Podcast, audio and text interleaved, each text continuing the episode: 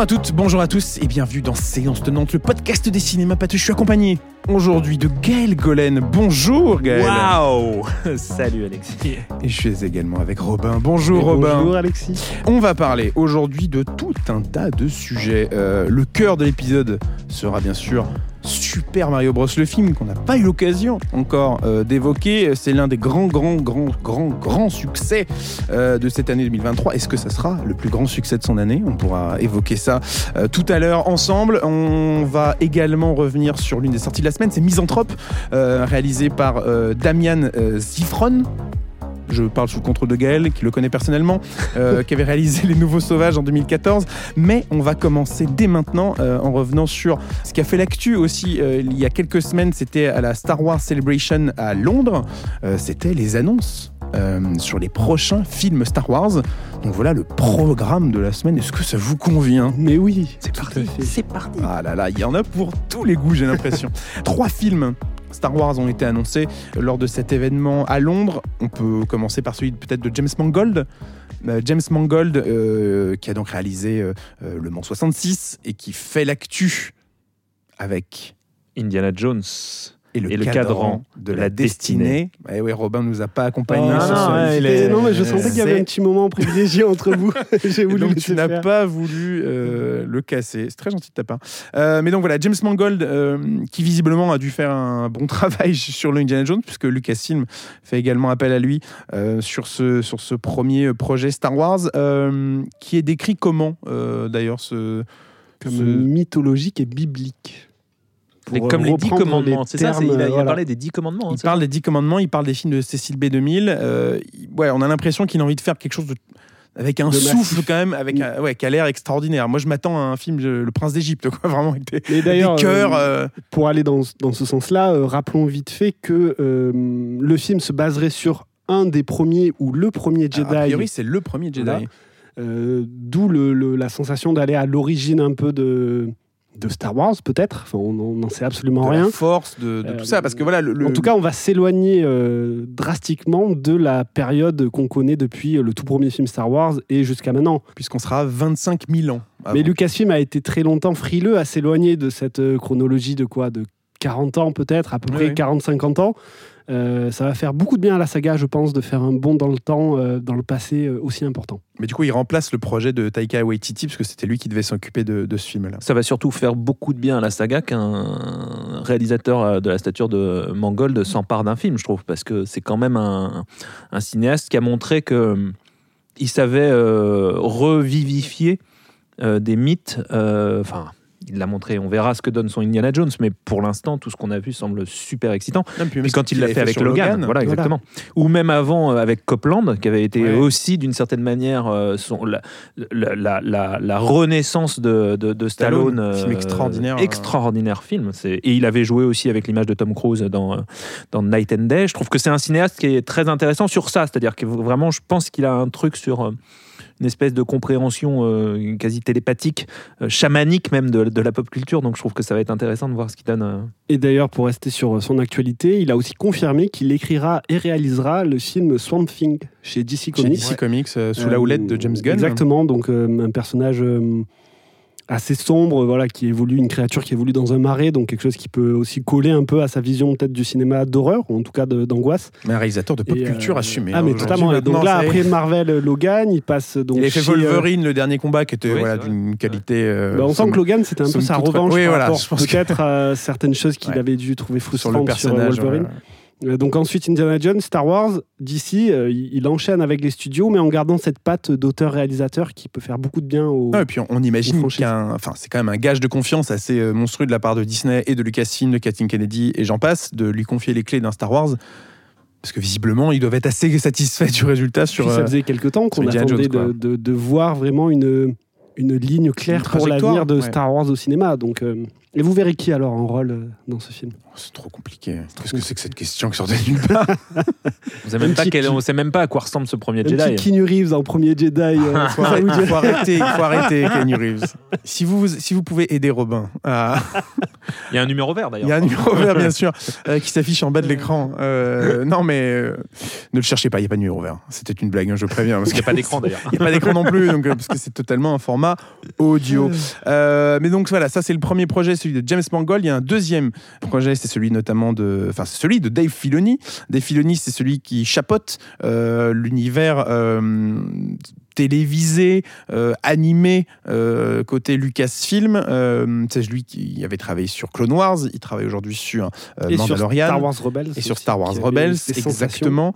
ce projet, il est décrit comment, comme étant l'apothéose de ce qu'on va appeler le Mandoverse, donc de toutes les séries qu'on retrouve sur, euh, sur plateforme, potentiellement avec l'amiral Storm, euh, qui est euh, un des, Alors, des, un des grands méchants de l'univers étendu. beaucoup, beaucoup de si. Pour l'instant, le, la seule chose certaine qu'on ait comme info, c'est que c'est l'apothéose du Mandoverse. Après, beaucoup de, donc, pour euh, essayer de faire rapidement un point et compléter un peu ce que tu disais, Alexis, ça serait donc la fin des séries euh, Mandalorian, ou en tout cas, voilà, l'apogée, comme tu disais, de The Mandalorian, probablement The Book of Boba Fett, la prochaine série Ahsoka, euh, qui verra effectivement l'introduction en live action de l'amiral Thrawn. Thrawn, voilà. alors c'est T-R-A-W-N. On s'en sort pas trop mal, je pense, au niveau prononciation. qui est donc un personnage. Il pas de H. Il n'y a pas de H. Il, me semblait qu'il y avait un H. Ouais, à mon avis, il y a un H. Je pense que j'ai juste mal écrit mes Je, remarque qu'on aime bien lancer parfois des débats euh, sur la prononciation. totalement un H. C'est T-H-R-A-W-N. Bien sûr, pour essayer chez vous de le prononcer, c'est probablement throne, comme un, comme un trône. Exactement. Allez, on enchaîne. Euh, et donc, qui est un personnage important dans euh, l'univers étendu Star Wars, comme tu disais, et aussi dans ce que Dave Filoni avait commencé à faire avec les séries animées. Ouais. Euh, probablement, c'est même sûr que la série Ahsoka sera une suite à Star Wars Rebelle. Euh, alors, j'ai pas encore vu Star Wars Rebelle, donc c'est très difficile de pouvoir en dire plus. Ça devient un poil compliqué à suivre. C'est ça. si le film de Dave Filoni qui sortira en salle et une suite des séries d'animation et des séries live, très très long déroulé, je pense au début, non? Faut parler dans le micro, monsieur. Oui, oui, bien sûr. Non, il va y avoir un très très long déroulé, je dis. Ah oui, ça va être 10 minutes, une autoroute de texte, vraiment pour. Euh, donc, euh, à voir. Il y a beaucoup effectivement d'interrogations autour de ce projet. Euh, The Mandalorian, c'est très bien, ça marche bien. Euh, donc, on sentait depuis longtemps qu'un film pour Dave n'était pas loin. Voilà, c'est chose faite aujourd'hui. De toute façon, aujourd'hui, Dave est un peu considéré comme le George Lucas. Le de, de George Lucas, un petit peu. Donc, à voir ce qu'il peut faire avec les clés d'un film à la réalisation. totalement. troisième et dernier projet, c'est celui de, de Charmine Obaid Chinoy qui avait eu un Oscar il y a quelques années pour, je crois, un meilleur documentaire, meilleur court métrage documentaire, si je dis pas de bêtises. Euh, elle avait travaillé euh, chez Disney euh, sur la série Miss Marvel il y a peu. Là aussi, c'est un projet étonnant. Alors étonnant. Euh, dans la logique de suite euh, et de franchise chez Disney, ça allait peut-être euh, et chez Star Wars, ça allait peut-être pas tant, puisqu'on continue sans cesse de, grossir les, différents univers. cette fois, on se retrouve 15 ans après Star Wars, l'ascension de Skywalker, le neuvième et dernier épisode de la saga Skywalker, pour retrouver une certaine Rey Ray, interprétée par Daisy Ridley.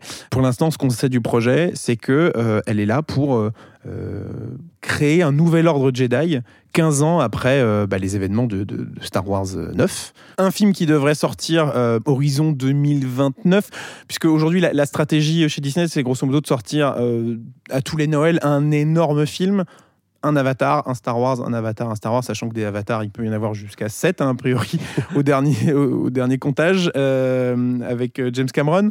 Donc, euh, a priori, Avatar 3 sortirait en 2024. Noël de l'année prochaine. Ça arrive vite. Hein, donc potentiellement suivi d'un Star Wars en Après, est-ce que ça paraît pas un peu proche en 2025 d'avoir déjà un Star Wars Ça paraît déjà un peu proche. Ça paraît compliqué. Euh, donc peut-être le premier Star Wars en 2027. Peut-être. Puis 2029, puis 2031. Peut-être qu'on peut appeler Bob Iger. Peut-être. le mieux, c'est qu'on appelle les responsables de chez Disney et de chez Lucasfilm pour, euh, pour en savoir un peu plus. Mais voilà, en tout cas, ces trois films euh, sont annoncés, trois grands projets pour le retour de Star Wars au cinéma avec des grands films annoncés, toujours mentionné la participation dans un projet de préodolin de Taika Waititi, parce qu'il était annoncé à la base sur ce projet de premier Jedi qui finalement réalisera James Mangold. donc Kathleen Kennedy, donc la présidente de Lucasfilm, a, dit que voilà, le génie créatif de Taika Waititi serait utilisé d'une façon ou d'une autre chez Star Wars prochainement, tout comme celui de Ryan Johnson. Ryan Johnson qui avait réalisé Star Wars et Dernier Jedi, qui était parti ensuite réaliser les suites À couteau tiré. Euh, et aujourd'hui, euh, voilà, c'est un peu l'arlésienne hein, de savoir euh, s'il réalisera fameuse trilogie, s'il réalisera sa trilogie, parce qu'il était question en effet de lui donner les clés d'une trilogie pour créer son propre univers de A à Z, de l'écrire, de le réaliser, de le produire. pour l'instant, le fait est que ce n'est pas dans les films annoncés. Il continue de dire que c'est en projet. Tout à fait. C'est pour ça que voilà, Kathleen Kennedy annonce que Waititi et Johnson ont toujours leur projet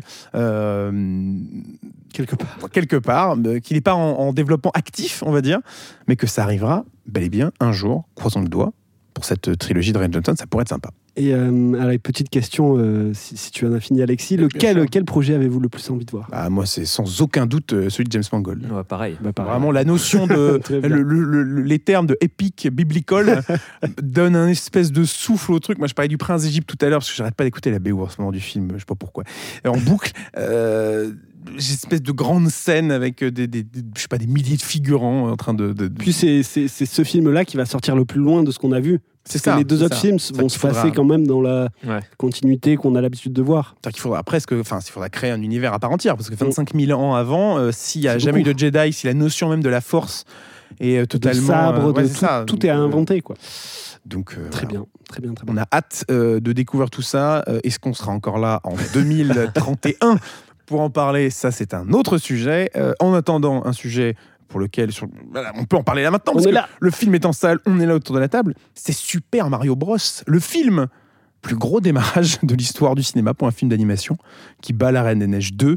Euh, succès extraordinaire en salle, euh, 1,8 million d'entrées en France en première semaine. C'est assez dingue. Euh, Mario, c'est quoi, vous, votre rapport à ce personnage? Est-ce que vous avez grandi en jouant aux jeux vidéo Mario? Est-ce que vous étiez impatient de découvrir un, film Mario? On pourra parler de Super Mario Bros, le, premier film hein, de 93 un peu plus tard. Mais c'est quoi votre, rapport à, Mario? Je pense, comme un peu tout le monde, c'est un rapport où on a connu une franchise autour de nous, quand même, dans notre quotidien, d'une façon ou d'une autre. Même sans avoir forcément joué au jeu, Mario, de sa par sa justement euh, diversité sa façon de tout le temps se réinventer euh, fait partie un peu de, euh, de l'entourage de la pop culture et de la culture en général. On connaît tous Mario, finalement. Je sais pas on si connaît tous Mario. Non, mais Mario pourrait être notre voisin. Et alors en plus, si on a joué au jeu, là, l'implication est encore tout autre. une partie de Mario Kart, Super Mario Bros. Il y a, y a d'un point de vue très personnel, un souvenir vraiment de, des premières Game Boy Color avec le jeu Mario dans euh, euh, les, châteaux de Bowser à essayer d'éviter des carapaces de tortues. C'est quelque chose d'assez euh, marqué.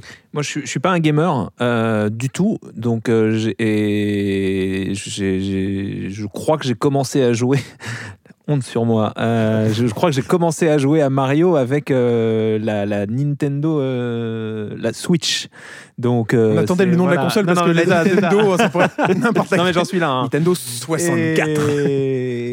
Non mais moi, ce qui m'a toujours, ce que j'ai en fait jamais compris, c'est que parce que justement j'étais loin des jeux, c'est le, la puissance du mythe. parce que c'est quand même un plombier avec une salopette verte. Quoi et une moustache rouge. Et rouge. Et verte, c'est le. Pardon, oui, j'en suis là. Hein.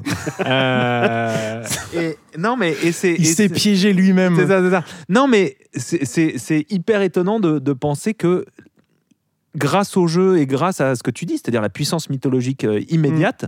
ils, ont créé à, ils ont réussi à créer un personnage de, de pop culture massif avec, enfin défini par rien, c'est-à-dire un petit bonhomme qui saute et qui, a une moustache. C'est ça qui est fantastique dans, le, dans la série de jeux créée par Nintendo, par euh, Shigeru Miyamoto. Enfin, c'est-à-dire que tout le premier jeu, grosso modo, on comprend pas ce qui se passe. Enfin, c'est-à-dire que c'est un petit personnage qui avance d'un point A à un point B en rencontrant des ennemis, et tout est fait dans le jeu pour que justement le joueur puisse découvrir le gameplay en fait. C'est ça qui est passionnant dans le, dans le premier jeu. C'est le fait de sauter, de pouvoir taper une, un, bloc surprise et, d'aller choper un, champignon ou d'aller choper une fleur qui permet de lancer des boules de feu. Enfin, et, c'est ça qui a été révolutionnaire, c'est cette espèce de gameplay assez incroyable de jeu de plateforme qui révolutionnait le, les jeux vidéo avec, sur, la, sur, la première, sur la première NES.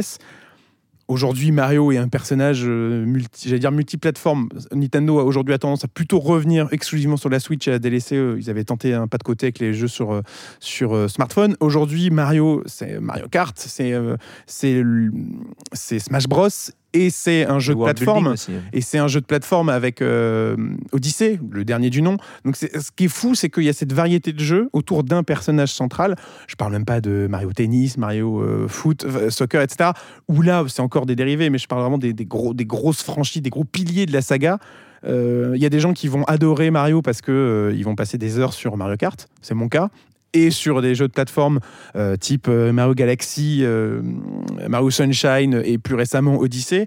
Mais par contre, moi, je suis totalement éloigné, je suis fermé à Smash Bros parce que mm. la notion de, jeu de combat comme ça en face à face, moi m'intéresse moins, mais parce que j'ai jamais été bercé par ça. Parce que moi j'ai grandi avec la avec Mario Kart double dash sur la GameCube, mais mais voilà, ce, ce, rapport à Mario, il est chacun en un quoi, de près ou de loin. C'est ça qui est fou. Et, et, ce que je trouve aussi fou pour rester dans ça, c'est que Mario, c'est peut-être une des seules sagas, si on peut utiliser ce terme, où dès le départ euh, on ne cherche aucune cohérence dans l'univers qu'on voit. On accepte tout dans Mario.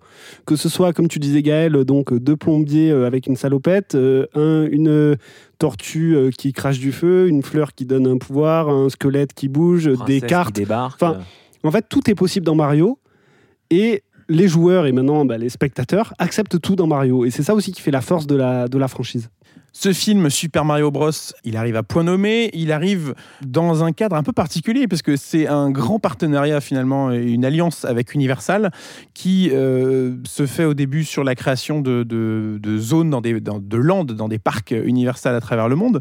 Et en même temps, il y a cette annonce avec Illumination euh, de, création d'un film euh, avec Chris Mélédandri, le, PDG d'Illumination, studio d'animation qui est, qui est dans la, dans la, sous, la, sous la houlette d'Universal, euh, et Shigeru Miyamoto pour la partie Nintendo. C'est vraiment une coproduction entre les deux. faut juste rappeler Illumination, c'est les mignons, c'est euh, Moi moche et méchant, c'est comme, Grinch comme des bêtes. Comme des bêtes, exactement. Donc, on peut tous les faire. tous, en scène aussi. Oui beaucoup de films d'animation à succès au final. Hein. c'est un studio où l'animation est faite à Paris, parce que c'est un studio. Alors, c'est une boîte américaine, Illumination, qui est basée, je crois, à San Diego qui est basé en Californie. Et euh, l'équipe animée, enfin celle qui va vraiment travailler sur le film, sur euh, sa conception de A à Z, ça se fait à Paris. C'est un projet fou euh, de, se dire que Nintendo, qui est très qui est beaucoup dans la protection de ses, de ses franchises, de ses, de ses personnages, de ses IP, enfin arrive à créer quelque chose avec un acteur externe, en l'occurrence Illumination, pour créer un film d'animation comme celui-ci, et ça marche on sent qu'ils ont peut-être été un petit peu échaudés par la première tentative d'adaptation. Euh, on peut peut-être revenir là-dessus. Est-ce que tu l'as vu, Guillaume Oui, oui, oui. je l'ai vu à, euh, à l'époque. Hein, Moi, je l'ai euh, vu cette semaine pour me préparer. beaucoup de préparation. Super Mario Bros. on l'oublie jamais. On n'oublie jamais ah ben moi, je, vraiment chaque plan euh, est euh, à vie sur ma rétine. D'accord. un film live. 95 93. 93. Un film de 1993, euh, Super Mario Bros, qui était la première tentative d'adaptation, enfin l'une des premières tentatives d'adaptation du jeu vidéo au cinéma, en live qui plus est, avec Bob Hopkins dans le rôle de, de Mario et John Leguizamo dans le rôle de Luigi. Pas très italien tout ça. c'est une catastrophe. Hein. c'est une catastrophe assumée aujourd'hui, mais c'est vrai que c'est quand même très compliqué à regarder. quoi. C'est assez laid, les effets spéciaux sont vraiment euh, ringards. C'est un film qui est sorti la même année que Jurassic Park. Mais c'est de euh, comparaison, donc regardez les deux d'affilée.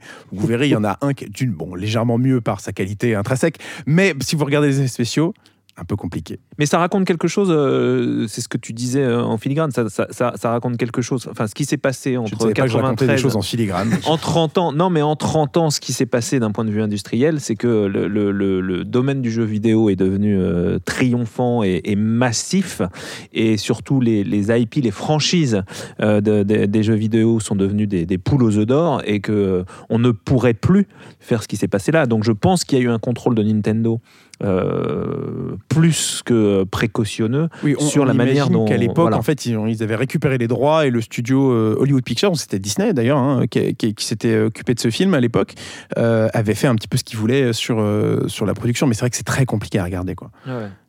En fait, aujourd'hui, il y a un côté nanardesque totalement assumé. Assumé, ouais, ça, et, et, le film d'ailleurs ressort en Blu-ray dans une version totalement assumée sur ce côté, euh, sur ce côté nanardesque. Sur la jaquette, je crois. sur la jaquette. Je crois qu'à l'arrière de la jaquette, il y a écrit euh, euh, ce film était un cauchemar, Bob Hopkins.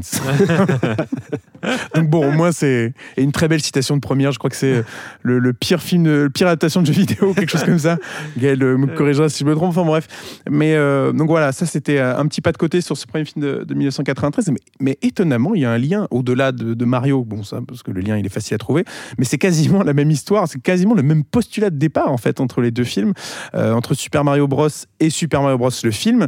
C'est deux frères. Euh, new-yorkais. Alors, pourquoi New York Ça, je sais pas. Parce que dans les jeux vidéo, New York, pas forcément. Euh, parce que New York n'existe pas. Enfin, New York, non, pas vraiment. monde, donc, bon, euh, dans les deux films, on a donc nos deux frères Mario et Luigi Mario. Du coup, Luigi, Mario Mario et Luigi Mario. Ça vous, vous est d'accord? Parce que c'est les Mario Bros. Eh ben.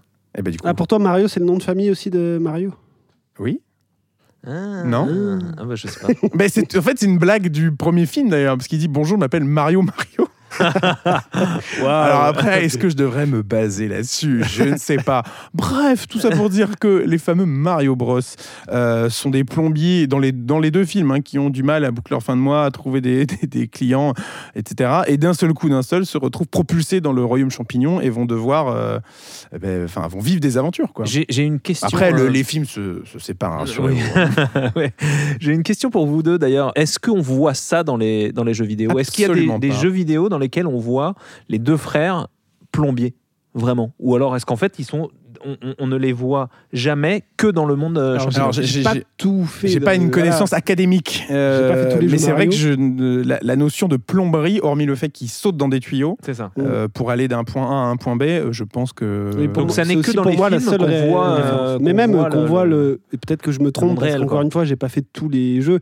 Mais pour moi, il n'y a que dans les films où on voit aussi cette, cette idée qu'ils euh, ils sont dans le monde réel et ils sont amenés dans le monde euh, des champignons. Comme s'ils ne faisaient pas partie du monde champignon.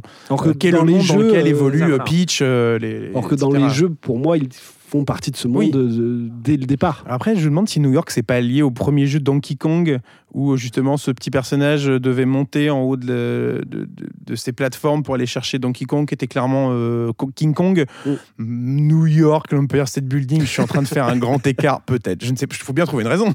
Je ne sais pas. Euh, bref, tout ça pour dire que euh, ce nouveau projet euh, cartonne au box-office.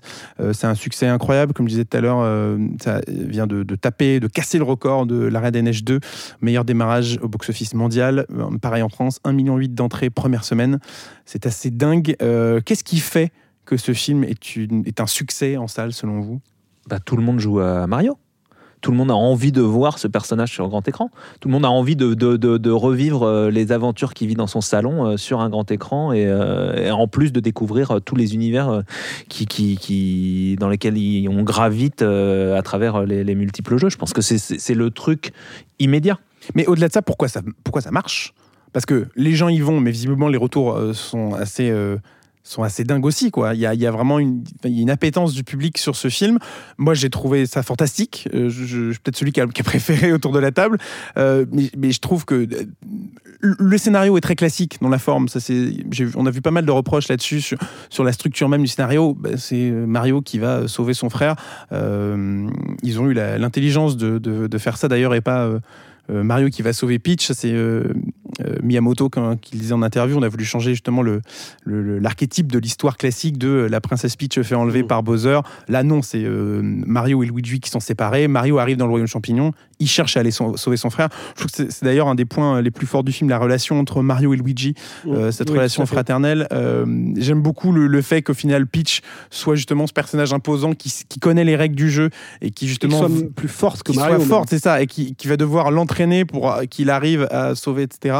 Je trouve ça hyper drôle. Je trouve ça les couleurs sont incroyables, quoi. L'animation. Mais, je crois que voilà, dingue. tu réponds justement à la question pourquoi est-ce que ça marche? C'est qu'on a aussi ce le mot retour n'est pas le bon terme, mais on a ce côté assumé d'un film coloré, beau, en fait. Le, le film cherche pas à assombrir la franchise. Je ne sais pas si vous voyez ce que, je veux dire. Au contraire, euh, le film prend la franchise dans tout ce qu'elle est de plus beau, de plus coloré, de plus joyeux, et le propose en film. Et, je pense que c'est une des raisons du succès. En fait, il est, très fidèle aux jeux vidéo. Il n'est pas cynique. En fait, on cherche pas à faire quelque chose de cynique ou méta ou qui se moque pour qui est un petit peu la mode aussi en ce moment. Au contraire, on accepte très premier degré la franchise et on y va. Mais moi, je trouve, tu as absolument raison, euh, Robin, mais je trouve aussi que ça en fait en partie une de ses limites. C'est-à-dire que euh, c'est un triomphe de design. Franchement, c'est un film d'une beauté, c'est soufflant. Comme tu dis, les couleurs sont magnifiques, l'animation est, somptueuse. Il n'y a vraiment aucun, aucun débat je trouve que euh, il me manque, par exemple, ce que euh, certains ont pu aimer dans les, dans les autres productions Illumination. Je trouve qu'il manque un peu d'humour. De, euh, de corrosif, tu veux ouais, dire Parce que moi, j'ai trouvé le film quand même très très drôle. C'était moins ton cas. non, mais tu vois, je trouve que c'est quand même, euh, c'est quand même une des marques de fabrique de, ce studio d'animation, et je trouve que ça manque un tout petit peu euh, d'humour, et, j'ai l'impression que c'est un film trop sage en fait. C'est-à-dire que effectivement, euh, tu, tu, as exactement ce que tu viens chercher, et le pacte est rempli de manière évidente, mais il me manque un. Peut-être qu'il a fallu trouver le, le, juste milieu justement entre ce que Illumination a l'habitude de proposer et le cahier des charges de Nintendo qui doit quand même être assez à mon avis costaud comme euh, parce que quand on récupère les, droits pour une franchise comme ça je pense que il y a des choses qu'on peut et qu'on ne peut pas faire. Peut-être qu'il a fallu trouver le, juste milieu mais euh, par contre l'évidence même quand on voit le film c'est que évidemment il fallait faire un film d'animation sur Mario oui c'est ça. en fait. C'est aussi ça la première chose c'est que euh, on pourrait tenter le live mais l'univers même de Mario. Voilà. on pourrait retenter le live. mais bon. Mais l'univers de Mario s'impose avec un film d'animation euh, à grand spectacle, avec un certain budget pour avoir une animation euh, à niveau. Et euh, c'est le cas avec ce film. C'est surtout que, encore une fois, quand, quand la séquence Mario Kart commence, on, on, est dans notre salon. il, y a, il y, a, un plaisir qui est complètement, qui est presque paradoxal, qui est de, de, de voir les, les, personnes. On a envie de prendre sa manette, mais on peut, on peut rien contrôler. Je trouve que ça, c'est presque en plus des, des c'est presque des vertiges théoriques qui sont intéressants, c'est-à-dire d'être de, de, dépossédé de, ce qui fait le, la, puissance du jeu vidéo et d'en même temps être euh, aspiré par, euh, par ce qu'on voit à l'écran. Je trouve que c'est amusant. Une des grandes forces du film aussi, c'est d'être euh, extrêmement généreux le film, justement, ne garde pas euh, Smash Bros de côté, ne, ne, garde pas Mario Kart, ne garde pas tout un tas. En se disant, bon, on verra si le mm. film marche, potentiellement, on intégrera ça petit à petit. Non, tout est là. Tout est là. Il y a des grandes séquences de Mario Kart. Il y a du Smash Bros dans une certaine mesure avec le combat entre, entre Mario et Donkey Kong tout au début du, du film. Mais c'est vrai que c'est généreux. On a même euh, toute la. La, séquence de, inspirée de jeux de Luigi dans la maison hantée. Oui de, vraiment mais je trouve ça d'une richesse en fait assez folle. Et, juste un mot sur le, parce que forcément, il y, a aussi le sujet. Est-ce que c'est du fan service? Euh, Le fan service a ses limites dans le sens où c'est une adaptation et donc par définition. Bah, va aller chercher des éléments. Euh, donc moi, je considère pas forcément que c'est du fan service qu'on entende tel thème musical à tel moment ou qu'on voit euh, tel item popper à droite à gauche c'est juste une adaptation. Euh, mais du coup, si je parle de ça, c'est pour la, bande originale du film de, composée par Brian Tyler, que je trouve vraiment fantastique. Déjà, l'arrangement musical du film est d'une richesse assez grande parce que il y a une quantité de thèmes dans l'univers de Mario et des jeux vidéo qui est gigantesque, euh, de tous les différents jeux depuis, euh, euh, toutes ces décennies. Brian Tyler arrive justement à piocher dans ces thèmes pour construire un truc cohérent, mais surtout à composer un thème original pour le film qui est magnifique. Et, le travail sur le son et sur la musique est, vraiment, est vraiment incroyable dans le film. Tout comme les Jack Black qui s'amusent comme un fou en Bowser. Ça, je pense qu'on peut le dire aujourd'hui la, chanson voilà, de Jack Black. C'est comme tu parlais de la euh, musique de, de la chanson. Euh, voilà, il y a quelques semaines était un petit peu euh, secrète. Là, le fait est qu'aujourd'hui, euh, voilà, il, y a même, il est même question potentiellement de l'envoyer aux Oscars. Alors peut-être, ça va un peu loin. Peut-être calmons-nous. Euh, quoique pour avoir Jack Black sur scène au piano dans un costume de Bowser qui euh, performe, allez, envoyez-la. Ça, ça, serait extraordinaire. Mais peut-être que l'avenir de Nintendo, au-delà de jeux vidéo, se fait au cinéma. Parce qu'on avait déjà vu Détective Pikachu euh, il y a quelques années, que moi j'avais beaucoup aimé euh, dans ce, dans ce mélange justement, parce qu'on disait que c'était difficile de faire euh, du live. Là, il y a ce mélange. Alors après, le postulat n'est pas le même. C'est qu'on c'est pas le c'est pas le, le, monde des Pokémon qui est décrit, c'est un monde un peu. mais justement, ça allait prendre le jeu qui s'y prêtait le mieux à l'adaptation live.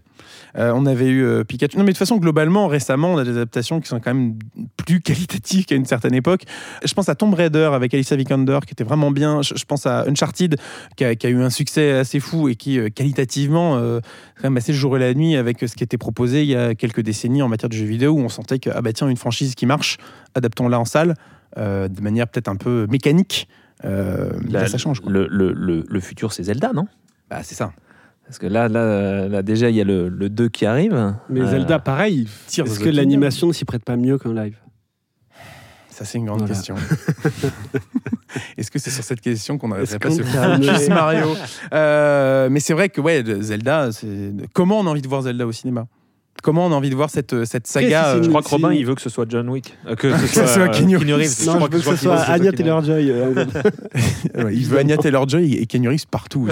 Link et, Link et Zelda. Voilà. Un petit gap Non, mais d'un hein. côté, une adaptation live de Zelda avec des moyens épiques, c'est quelque chose qui, qui donnerait énormément envie de voir. Mais est-ce que ce film-là, enfin, est-ce que ce cette saga s'y prête C'est encore une fois la même question qu'on pourrait se poser que hey, il y avait Sonic aussi, on a, on a oublié de parler de Sonic. C'est vrai qu'il y avait eu Sonic. J'ai beaucoup de tendresse pour, pour Moi, Sonic, je, le premier. c'est un peu moins réussi quand même, Sonic.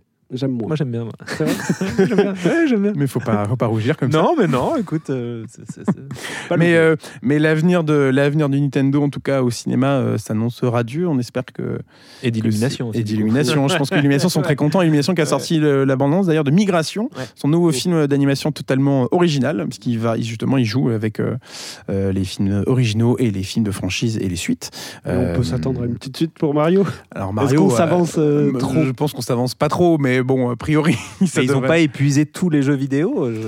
Mais peut-être que justement, maintenant que l'univers est posé, enfin l'univers est posé, il était déjà posé depuis euh, plus de 40 ans. Même s'ils ont épuisé les jeux vidéo, ils n'ont pas épuisé les personnages. C'est ça. il y a encore des personnages à introduire et à adapter, et je pense que ça se dirige vers là. Enfin, en tout cas, c'est ce qui semble être le plus évident. Ah bah Wario, il faudrait Wario. Dans le 2, évidemment. Est-ce que tu faire une imitation de Wario? Que tu... Ah non, je, non, alors là, tu vois, je Mais, mais quelle, voix il aurait, Wario, selon toi? Ça, Je ne sais pas, je sais pas quelle tête. Euh, quelle... Enfin, si, je sais quelle tête il a. Et eh ben justement, tu penses à sa tête et imagine une voix pour Wario, s'il te plaît, j'ai envie de finir cette, euh, ce focus. Non, non, non, non, non. Eh bien, on va vous épargner ça. Super Mario Bros, le film, c'est toujours au cinéma à découvrir sur grand écran. Et on parle maintenant d'une autre sortie. Pour terminer cet épisode, c'est une sortie de cette semaine, cette fois-ci. Euh, c'est un film réalisé par Damian Sifron, c'est Misanthrope, avec Shailene Woodley et Ben Mendelsohn. Tireur aura été aperçu dans la zone du port. Allez voir et confirmer. Il y a 29 victimes. Chacun de ces tirs a fait mouche. Pas de douille. Pas un seul cheveu ou la moindre empreinte. Il ne veut pas mourir. Et il ne veut surtout pas être retrouvé. Nous allons le décevoir. Comme on le disait en début d'épisode, Damien Sifron, on le connaît pour... Les Nouveaux Sauvages, un film qui était passé à Cannes en 2014 de mémoire. en compétition. En compétition, qui avait euh, eu beaucoup de prix, qui avait raté de peu les Oscars euh, l'année suivante, qui était une, une, série de films à sketch euh, qui racontait en fait des. des, c'est un, un, réalisateur argentin, j'aurais pu commencer par ça, mais c'est un réalisateur argentin. Et On qui, qui, Moteur. et qui, en fait, dans Les Nouveaux Sauvages, racontait des, des, la vie d'Argentins qui pétaient les plombs. Des pétages de câble, quoi. Exactement. Avec une scène mémorable d'introduction dans, dans, l'avion Dans l'avion C'est incroyable, incroyable. On raconte ou on a, on a, le droit de raconter ou pas? On peut, c'est un film de 2014, mais alors on peut aller voir les Nouveaux Sauvages, trouver un moyen de regarder les Nouveaux Sauvages. Mais non, mais ça permet de, rebondir sur euh, le sujet Complètement, complètement. Alors, alors, en fait, ce qui est fou, donc, juste non, quand même, pour raconter, pour raconter ce, le cours, le cours du début, euh, des, gens rentrent dans, dans un avion, euh, s'assoient pour visiblement un vol euh, long courrier, se rendent compte progressivement qu'en fait, ils se connaissent tous par le biais d'un personnage mystérieux qui s'appelle Pasternak de mémoire. Et Quelle mémoire J'adore ce film et qui et qui en fait on le découvrira à la fin, prend les commandes de l'avion. Je, ne raconte pas tout parce qu'il faut, il faut voir ce court métrage, mais, mais ça en dit long sur ce que, ce que veut raconter Sifron dans, ses films, c'est-à-dire euh, en fait euh, traiter la, méchanceté, le, rapport aux autres euh, tordu et, complètement, complètement fou.